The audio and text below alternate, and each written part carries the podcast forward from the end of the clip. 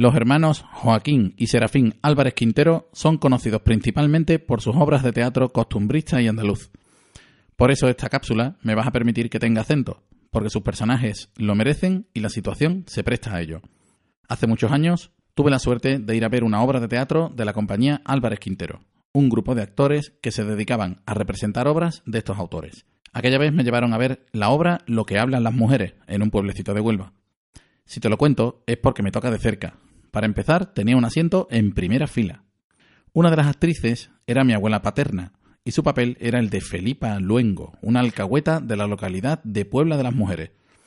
Una mujer que sabía todo lo que pasaba en el pueblo y que en sus propias palabras, si no hablo, reviento. Como sabía que era un personaje cómico y que sus frases eran de las que más hacían reír al público, esperaba el momento en que aparecería.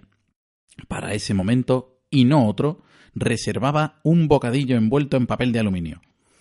En esto que salió mi abuela al escenario y por supuesto agarré mi bocadillo y empecé a desliar el papel de aluminio. Hasta aquí nada raro, siempre hay algún momento de las obras en que baja un poco el ritmo para más tarde elevarse de nuevo y finalizar en todo lo alto.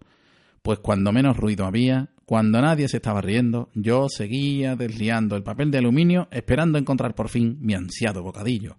Por alguna razón, el bocadillo tenía lo que me parecieron seis capas de papel de aluminio, y se empezó a escuchar en todo el teatro lo que pasaba en la primera fila.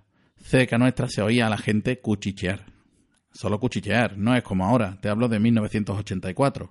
Después de un rato interminable, toqué pan. La angustia de llegar hasta él me había hecho salivar. Ya con el papel totalmente abierto y con todo el teatro sabiéndolo, creo yo, cogí el bocadillo y descubrí con cierta sorpresa que era de chorizo, pero no de cualquier chorizo. Era un chorizo oloroso, de esos que lo hueles de lejos y te entra hambre para siempre. Y estaba en un teatro. Más cuchicheo, más murmullo.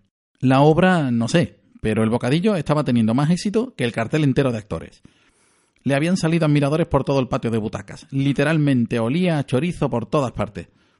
Aparte de esto, picaba como el solo, pero estaba tan bueno y me lo estaba pasando tan bien que no importaba nada más. Terminé con la mitad y cuando fui a coger la segunda parte me lié y metí la mano donde no era, el papel de aluminio otra vez haciendo ruido. Risas entre los asientos más cercanos. Cuando terminó la obra, y después los aplausos, la frase que primero escuché fue Vaya el niño a la que ha liado con el bocadillo.